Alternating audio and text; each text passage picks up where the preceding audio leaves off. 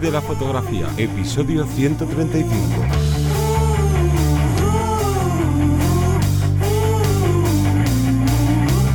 Bienvenido o bienvenida al podcast que te enseña a vivir de tu pasión, es decir, vivir de la fotografía, donde semana tras semana te traemos todo lo relacionado con el mundo fotográfico como negocio, ya sea la parte de marketing, de redes sociales, de posicionamiento web, de cuánto cobrar, de la marca personal, bueno, toda esta infinidad de cosas que traen el marketing dentro de la fotografía, pero me voy a presentar. Yo soy Johnny Gómez y conmigo y contigo tienes a Teseo Ruiz. Hola, buenas. El tema que vamos a tratar hoy es de pura actualidad y es que vamos a hablar de el engagement en redes sociales que últimamente está, ¿no? En la última semana está generando así un poquito de debate y todo viene porque Instagram, después de llevar perfectamente ya más de un año, incluso puede que más de dos, haciendo pruebas en, pequeños grupos, en países y demás, de que te ocultaba tanto los likes que veían la gente de ti como que tú vieras, pues han decidido optar por otra opción, que es permitirte elegir a ti si tú quieres que tu público vea los likes de cada publicación o el número de reproducciones o ocultarte a ti los likes y reproducciones del resto de usuarios para que tú no, tú no puedas verlo. Entonces, claro, aquí es de qué hago, los oculto, no los oculto, qué me va a beneficiar. Pues de todo esto es lo que vamos a hablar en el episodio de hoy, pero antes viene el call to action, deseo. Y como siempre, recordaros que en vivirdelafotografía.es vais a tener una academia de formación profesional especializada en fotografía y en marketing y que esta semana, como cualquier otra semana, subimos contenido y tenemos dos nuevos capítulos sobre plugins para web de fotografía, muy importantes, muy interesantes. Y luego nuestros viernes de edición con eh, Capture One, que empezamos el cuarto curso de Capture One. Vamos a, completar eh, en este mes, ya llevamos 30, 30 capítulos muy interesantes. Continuamos, vamos a desarrollar las partes del tethering, vamos a desarrollar especialidades dentro de Capture One, cómo, cómo editar cada una de las fotografías por especialidad. Bueno, nos viene un curso bastante completo. Así que nada, dicho lo cual, vamos a empezar con el contenido y es que la primera duda que también nos habéis escrito por privado a algunos ha sido de, oye, ¿qué pasa con esto? ¿Yo qué debería hacer? ¿Lo dejo tal cual está? Porque he visto que casi nadie lo está haciendo o realmente la gente lo está haciendo y yo no me entero de nada. ¿Qué es lo que debo hacer? ¿No? De oculto o no oculto estos likes. Lo primero es recalcar que aunque tú elijas la opción de ocultar los likes, la gente es cierto que no va a ver el número de interacciones, ¿no? Ese, ese conteo de cuánta gente le ha dado like o ha visto el vídeo que haya subido a Instagram, pero tú sí vas a poder seguir viéndolo. Esto es importante porque, claro, las estadísticas, ya sean en redes sociales o en tu página web, son clave. Tenemos que saber qué es, cuál es el comportamiento de los usuarios con cada una de nuestras publicaciones o en general con nuestra cuenta, pues para ir mejorando y sobre todo para ir conociendo mejor a nuestro tipo de cliente.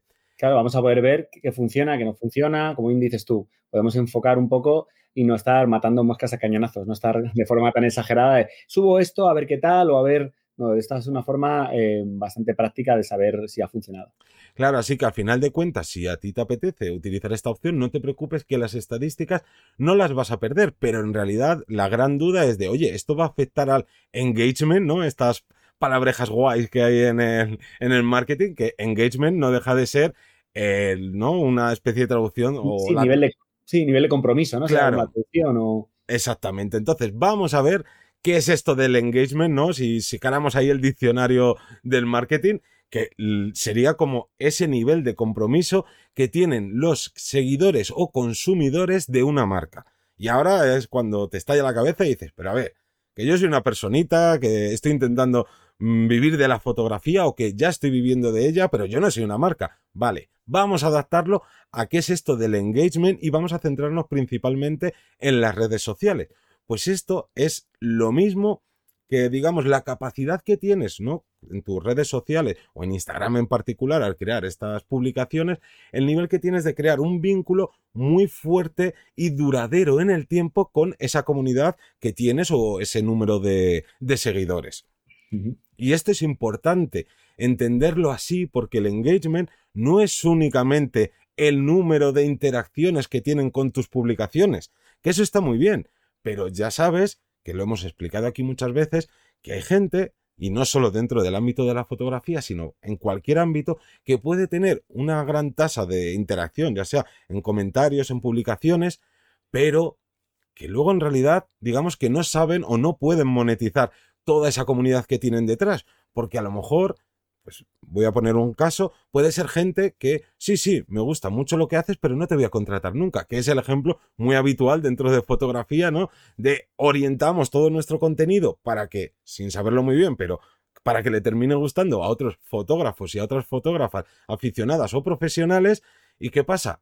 Que no te van a contratar. Entonces, ¿de qué te sirve ese número de interacciones? Muchas veces que veo contenido de fotógrafos y fotógrafas de estos son los datos, estos son los datos ESIF, cómo dispara la fotografía, como tal. Si tú no te dedicas a la formación de otros fotógrafos, eh, esa persona le va a resultar mucho más llamativa el futuro cliente que le digas eh, cómo se desarrolló la sesión, que hagas un mini making of, incluso un vídeo de lo bien que lo están pasando. Eh, al final estás vendiendo pues una experiencia. Entonces, cuidado con eso, ¿no? Como dices tú, o suele pasar que, le damos más importancia a otros aspectos que, a los que van directamente a nuestro, a nuestro perfil o a nuestro público. Claro, y aquí incluso podríamos hablar de un ejemplo que se pone muchas veces, hablando del engagement, que sería Apple que vale, que no somos Apple ni lo vamos a ser nunca, pero para entender este concepto es que Apple tiene ese, ¿no? Es, ese engagement de, de, sus seguidores que es bestial, esos prescriptores que también se llama, o esos fans que no solo compran ¿no? o consumen sus productos, sino que no paran de recomendarlo, que están todo el día hablando de ellos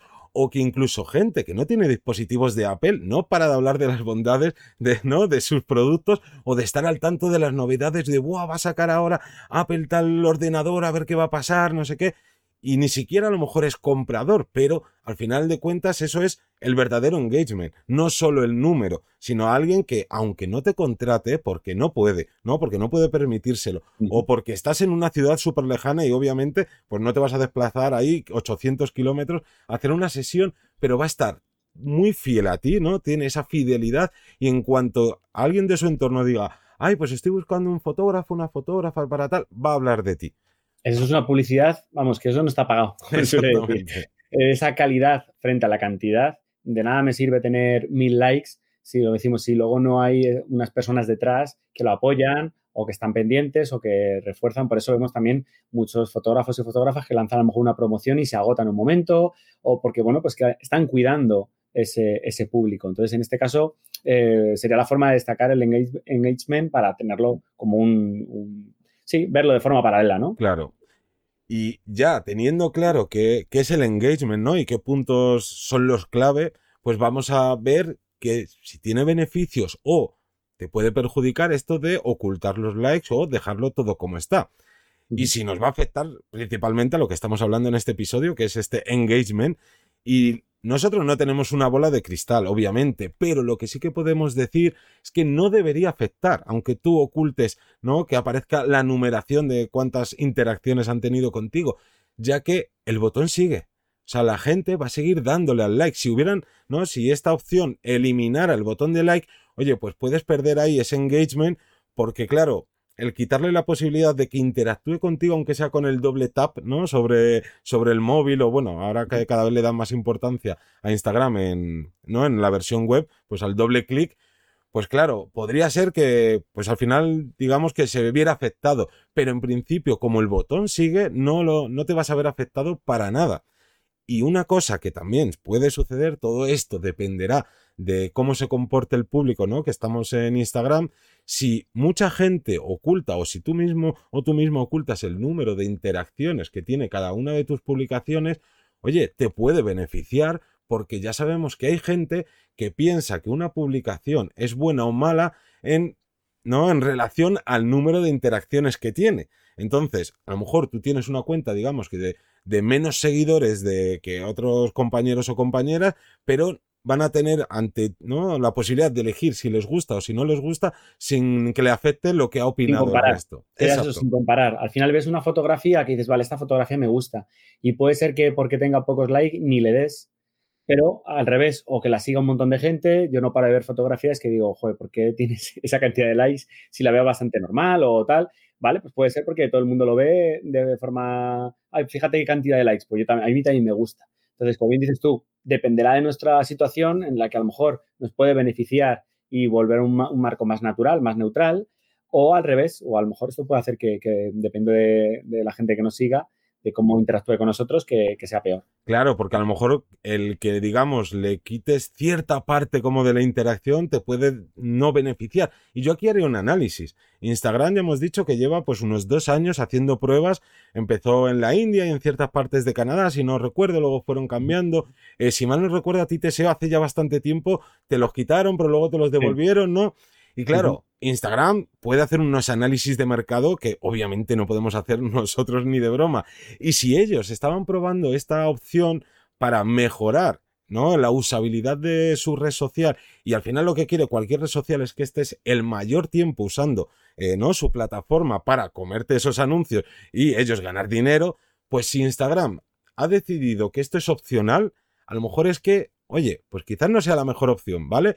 Pero también puede ser que no, no, los análisis que hayan hecho no le han dado ningún resultado así aparente y haya sido, oye, vamos a escuchar a los usuarios, les vamos a dar la opción y vamos a ver qué es lo que hacen ellos. Entonces, oye, yo al final aquí, ante la duda, siempre recomiendo una cosa que es ensayo, prueba, error. ¿Tienes dudas de hacerlo? Pruébalo. Que ves que de repente todo cae en picado, oye, vuelve a la opción de antes. Que ves que te funciona mejor, oye, pues te quedas. Sí, siempre teniendo estas alternativas. Lo que sí que a lo mejor no recomendaríamos es ocultar el del resto de otros usuarios, porque eso no nos va a afectar de forma directa, ¿no? Eh, no nos va a quitar a nosotros eh, de, bueno, algo que nos quite tiempo porque estamos todo el día enganchados viendo quién tiene más like, menos, que cómo, cómo se ha sacado algo, si, si, como se suele decir aquí, si, si, lo ha petado, ¿no? El sacar esta imagen y la ha movido tal, bueno, eso es un poco más de salseo. Pero realmente el quitarlo de, otras, de otros usuarios incluso nos puede venir bien para los nervios, para las tensiones, de es que fíjate, fulanito, fulanita, esta persona, la cantidad de repercusión que tiene y yo no tengo tanta, bueno, pues te quitas de malestar, todo está mucho más neutral y por eso digo, no lo recomendamos, salvo que estos casos muy concretos, pero realmente no nos va a afectar eh, en nuestro día a día. Y ojo, que al final de cuentas está muy bien el saber cómo le van las cuentas al resto de compañeros del sector. Es importante tener esa información. Sí que si no están en esos casos, como bien has dicho, de que al final te trae casi cosas peores que beneficios, pues o los ocultas o los dejas. Pero ahora viene otra pregunta y es, oye, esto del engagement suena muy bien. ¿Cómo puedo mejorar el engagement, no? De, dentro de Instagram. Y aquí lo, importante que deberíamos pensar es que lo que hay que intentar es que esos seguidores interactúen con nosotros, no porque se lo recuerde Instagram, no porque le, le, haga que tu perfil aparezca en su timeline, porque ya sabemos que Instagram cada vez nos muestra a un menor porcentaje de nuestros seguidores. Que yo recuerdo, pues realmente cuando empezamos nuestro podcast, pero que esto venía de antes, que era como de Facebook es una mierda, no te muestra las publicaciones a nadie, no sé qué, no sé cuánto, Instagram esto no lo hace. Luego cuando empezó a hacerlo Instagram es cuando aparecieron estas dos redes sociales, que una era Vero y la otra no me acuerdo muy bien cómo se llamaba, que prometían que no iba a haber algoritmos de estos de visualización, que era si tú seguías a tantos, aparecen en un orden cronológico, como era al principio Instagram, y claro, todo el mundo se volcó allí, bueno, no funcionó. Y, y al final de cuentas es eh, que Instagram cada vez nos da menos visibilidad. Y no es solo Instagram, sino cualquier red social, cuanto más usuarios tienen, menos visibilidad te va a regalar. Entonces lo que tenemos que intentar es no depender de esos algoritmos de, de Instagram y que sean esos seguidores los que digan, oye, voy a entrar en Instagram a ver si ha publicado un nuevo reel o una nueva historia o una nueva foto, este fotógrafo, esta fotógrafa que me encanta. Eso es fundamental y es muy fácil decirlo pero es difícil, ¿no? Pero dice... Sí, es difícil hacerlo. Nosotros lo destacamos y diréis, vale, pero hay mil formas hasta llegar a, esa complicidad, por así decirlo, con nuestros, con nuestros seguidores. Pero lo que sí que habría también hay que destacar... Tres pautas, ¿no? Sí, unas pautas. Sobre todo, tener cuidado con el tema de modas eh, o tendencias. Eh, os pongo un ejemplo. Al fin y al cabo, tenemos que intentar ser lo más claros y llevar una misión. Si yo creo un contenido fotográfico para llamar la atención, eh, o entretenido o, muy técnico o muy tal. Bueno, como digo, estoy conociendo a mi cliente y sus necesidades, por eso estoy haciendo ese producto para esos clientes, esas necesidades, pero no me adapto a una moda. Ah, pues ahora se lleva el poner musiquita y cantar a la vez que haces no sé qué, o ahora se lleva el making of eh, súper desarrollado tal. No, no. si se lleva, si se adapta a tu estilo, a tu cliente, a tus necesidades, estupendo. Pero tenemos que tener claro una misión. No podemos tener, como hemos visto cientos de veces, yo tengo mi, yo subo, solo subo fotos chulas, pues fotos bonitas de, de mis macros, de los retratos, y también es que sé hacer pasteles y subo eh, repostería, no, no, ahí estás eh, haciendo una, pues eso, te está saliendo un poco de, la parte clara de la claridad que te puede dar el, estilo que tú busques. Claro, y al final la parte clara es que tú lo que tienes que crear es contenido que le guste a tu cliente ideal y que le sea útil. Porque claro, lo que dices tú, tú puedes hacer fotos preciosas de gastronomía, pero si no te dedicas a la gastronomía, no le va a interesar a tu cliente. Y además ya recordemos que Instagram ya no es solo subir fotos, sino que se puede crear contenido en forma de vídeo, en forma de historias, y no tenemos ni siquiera que hablar de fotografía en, ¿no? en este tipo de contenidos que no sea el de subir una foto. Por tanto, el contenido que tú creas tiene que ser adecuado para el cliente al que tú quieres ofrecerle ¿no? Eh, tus servicios. Y para ello, obviamente, pues tienes que saber, vamos, conocerle y saber cuáles son sus necesidades. Entonces, si tú te marcas esto, es mucho más fácil que aumente tu engagement y que estas personas, perdón, consigan, o sea, se terminen eh, convirtiendo en esos fieles seguidores, pero claro, como bien decía, si empiezas a seguir todas estas tendencias o moda, sí, pues seguramente consigas más likes, más comentarios, bueno, más likes si no los ocultas, más comentarios, un poquito más de interacción, pero si eso lo que va a hacer es que alguien que lleva seis meses siguiéndote, un año, tres años, el tiempo que sea, resulta que dice, oye, pues a mí es que estas tres últimas publicaciones no me interesan nada. Oye, pues perder a un prescriptor por ganar a uno que a lo mejor te ha comentado una vez o te ha dado ¿no? esa pequeña interacción porque has hecho lo que está de moda, es un grave error. esto nos ha pasado a nosotros, de hecho, yo lo compararía con al principio del todo, cuando, cuando empezábamos, eh, había mucha gente que decía, oye, ¿por qué no hacéis los podcasts de una hora o de hora y media? Oye, ¿por qué no lo hacéis más divertido o más dinámico? O sea, mira que yo, creo que al fin y al cabo nosotros los ponemos las pautas súper claras y lo lanzamos, pero claro, la gente que venía, en este caso, esta gente que destaco era YouTube, que venía de, que, de querer consumir un contenido de una forma y que nosotros, bueno, pues lo adaptamos a YouTube, pero realmente lo principal es el podcast, que es eh, lo que nosotros queremos estar y nosotros tenemos una mecánica que al final son eso, 20 minutos, que es lo que tienes el ratito cuando te vas a trabajar, en una hora en concreto cuando lo lanzamos, que luego cada uno lo puede escuchar cuando quiera. Pero nosotros seguimos con unas pautas que consideramos que eran más, más principales para, para nuestros más que eso, para, la gente que ya estaba con nosotros, que para la gente que entraba nueva y que a lo mejor pasaba. Era claro, a final de cuentas, nosotros no hicimos esto por casualidad, fue durante, ¿no? Hicimos un, un gran estudio entre ya los conocimientos que teníamos, más querer conocer aún más este nuevo sector dentro, ¿no? De lo que es más el marketing y especificamos toda una estrategia a través de eso. Y claro, al principio, pues, pues me parece muy bien que a, lo mejor esa gente dijera, oye, yo lo quiero de dos horas y otro, oye, yo lo quiero de cinco minutos y que sea más dinámico, que no sea un, ¿no? una cámara fija o que sea por videollamada o cosas de estas. Y es como, ya, pero es que tú no eres nuestro público ideal. Tú buscas entretenimiento y como dije hace poco, eh, nosotros no orientamos la fotografía como ocio, sino como negocio.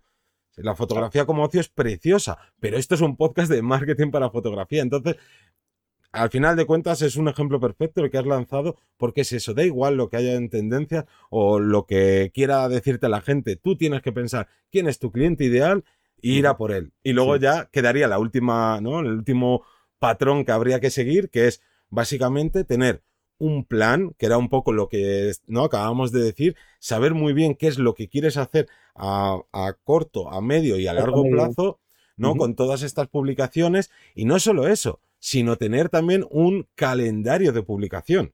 Porque está muy bien que, que, tú digas, vale, yo ya sé lo que quiere mi cliente y le voy a dar lo que quiere mi cliente. Pero si vas al final, como en el día a día, pues ¿qué pasa? Por ejemplo, nosotros este podcast lo publicamos ahora porque estamos pendientes de las novedades, ¿no? Dentro de, todo el sector. Entonces, si vamos a ir pensando en, ah, pues hoy me apetece esto, pues mañana me apetece lo otro, o ahora meto cinco podcasts de iluminación. No, no tiene, no tiene ningún sentido. Hay que saber qué es lo que demanda, qué es lo que necesita tu cliente y con eso se hace con este plan, pero sobre todo también con el calendario porque encima las redes sociales, en cuanto las abandonas un poquito más de unos cuantos días más de la cuenta, te baja ¿no? esa, esa ese, esa visualización que te da orgánica, que aparezcas en el timeline, te puede penalizar, pero sobre todo, más allá de eso, tus clientes, si no entras en su rutina de, oye, cada vez que entro en Instagram quiero ver a esta chica que es que me, vamos, me, todo lo que cuenta me parece súper útil, pues al final, si te tiras ahí dos meses sin publicar, de nada te sirve que después de dos meses de descanso, que es súper necesario, y a veces nos vemos súper agobiados, ¿no? Con, con, crear tanto contenido, y dijo, necesito un descanso, y luego, venga, ahora que recargo pilas, meto ocho publicaciones en una semana, y luego me vuelvo a saturar y lo dejo otras dos semanas. Una locura si queremos sobre todo mejorar esto, es así, hay que, hay que ser eh, constantes, con menos, menos cantidad de, trabajo si no llegamos, pero la constancia es una, aquí sí que es una de las virtudes principales. Total. Así que con estos consejos terminamos, no sin antes daros las gracias por todas, ¿no? Por las suscripciones, que cada día os suscribís más gente, por esas valoraciones en Apple Podcast, por las escuchas en Spotify, en iVoox, los comentarios en iVoox también, y en general por escucharnos en todos los podcasts que existen nos escuchamos el próximo lunes a las 7 de la mañana. Un saludo.